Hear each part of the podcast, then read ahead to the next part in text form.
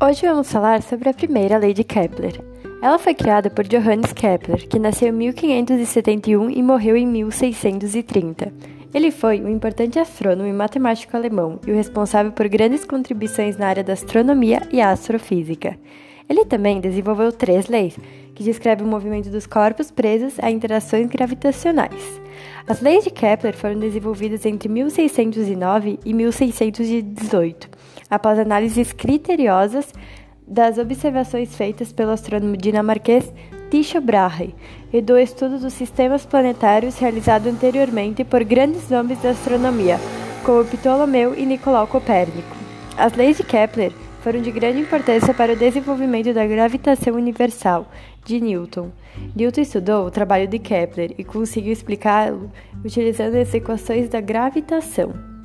Bom, mas hoje a gente vai falar sobre a primeira lei de Kepler, que também é conhecida como lei das órbitas, e pode ser enunciada da seguinte forma: Todos os planetas movem-se ao redor do Sol em órbitas elípticas, estando o Sol em um dos socos.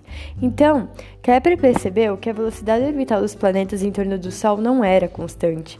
Por causa do formato das órbitas, havia pontos dos quais a distância ao Sol aumentava ou diminuía e que essa mudança era responsável por variações da velocidade dos planetas que orbitam o Sol.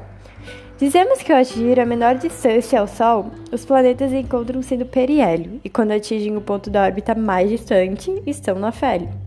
O Sol sempre coincide com um dos focos da elipse. Bom, mas você sabe o que é uma elipse?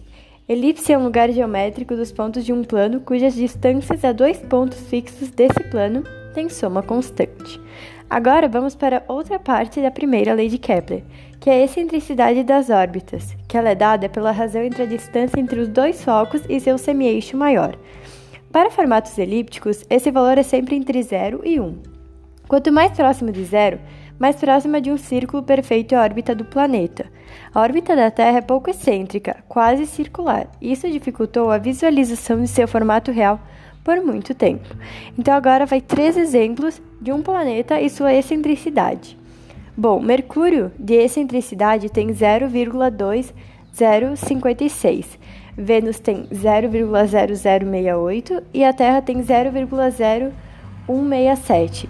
E por último, vamos falar sobre os corpos em órbita terrestre.